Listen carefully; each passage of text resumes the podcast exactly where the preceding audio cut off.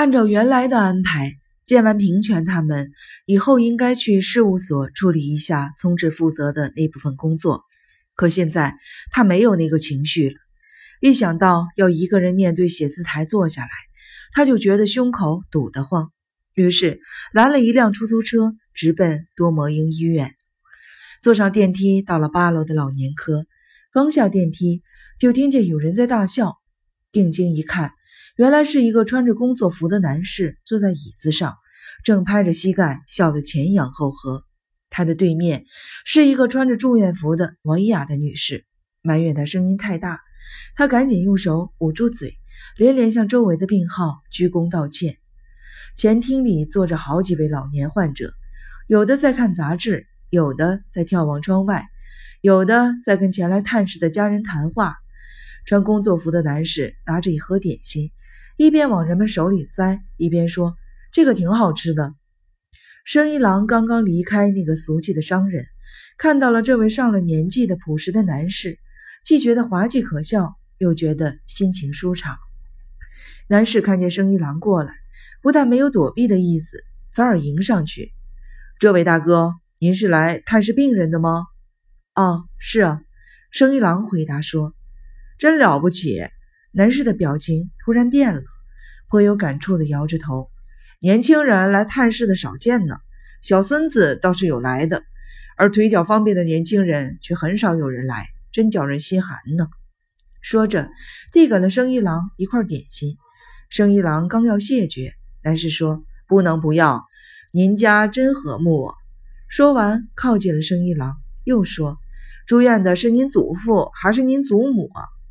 呃，是我母亲，是吗？是您的母亲啊，那一定还很年轻吧？来来来，过来一下。说着，拉着生意郎来到了那位文雅的女士身边。这是我老伴儿，我叫岸川，以后请多关照。您贵姓啊？常赖。岸川问女士：“你认识他母亲吗？”女士摇摇头。生意郎在两个人的注视下，不好再沉默。我母亲是痴呆病病逝的，女士啊了一声，拍着手说：“知道，知道。护士长助理经常陪着她散步，就是那个还挺年轻的那个。”岸川点点头：“对对对，也挺漂亮。要是化了妆呀，就更漂亮了。这么一说，这位大哥还挺像您母亲的。您母亲病得可不轻呢。”女士同情地说：“本人痛苦自不必说。”您这做儿子的也跟着遭罪。岸川是一位心软的男士，听老伴这么一说，眼睛里立刻噙满了泪花。生一郎简直无法离开这里去看望母亲了。就在这时，背后传来了一个声音：“你来了。”是优希。他先对生一郎说：“你母亲正在睡觉。”然后对正在长椅上坐着的女士说：“安川女士。”该您做检查了。站在一旁的岸川先生突然大叫了起来：“哎，这位大哥，您是护士长助理的男朋友吧？”“不是。”尤其冷静的予以否认。“怎么怎么会不是呢？一定是。”岸川先生自作主张的决定了生一郎和优希的关系。他碰了碰生一郎的胳膊肘：“你们俩多合适啊，真是郎才女貌呢。”女士忍不住批评起丈夫来：“人家不是说了不是吗？”但是岸川先生并不介意，继续大声地说道：“哎，你看，你看，害臊了吧？我早就觉得护士长助理不可能没有男朋友，我还想给他介绍一个来着呢。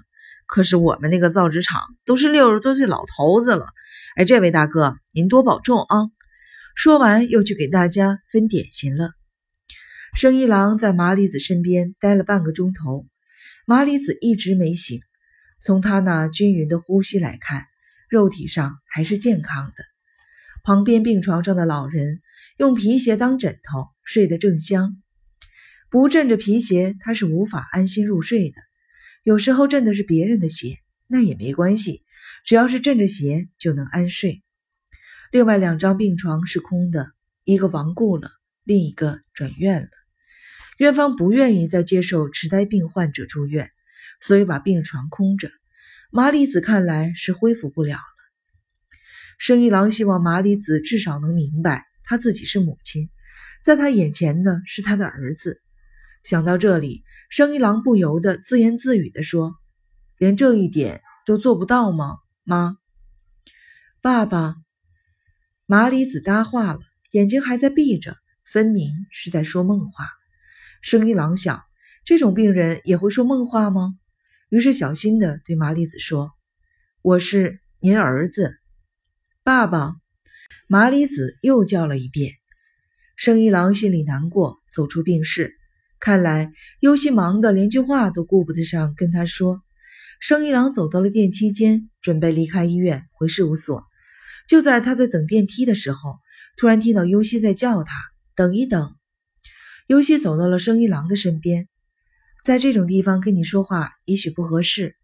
下星期我打算从你那里搬走了，给你添了那么多的麻烦，谢谢你。大概是因为在上班时间吧，尤西说话的语速很快，生一郎感到很突然，一时不知道说什么才好。事务所的女孩子不会办事，别往心里去。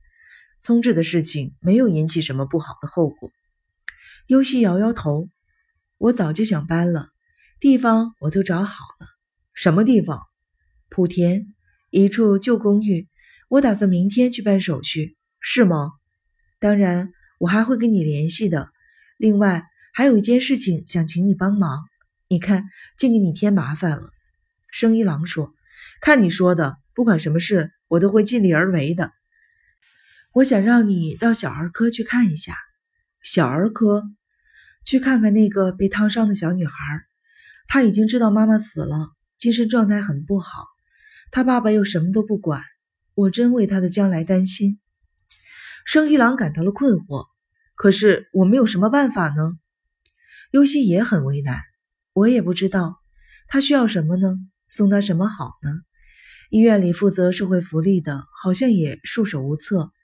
我想你也许有什么好办法。生一郎含含糊糊的点了点头，我还没有想过。不管怎么说，我先去看看。谢谢你。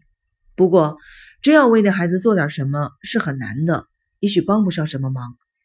只要有人跟我一起关心他，我心里就觉得好受多了。尤西把那女孩子的名字和病逝告诉给了生一郎。生一郎坐电梯下到了小儿科，找到了那个被烫伤的小女孩的病逝，一眼就认出来了。那天晚上，他悲惨的样子。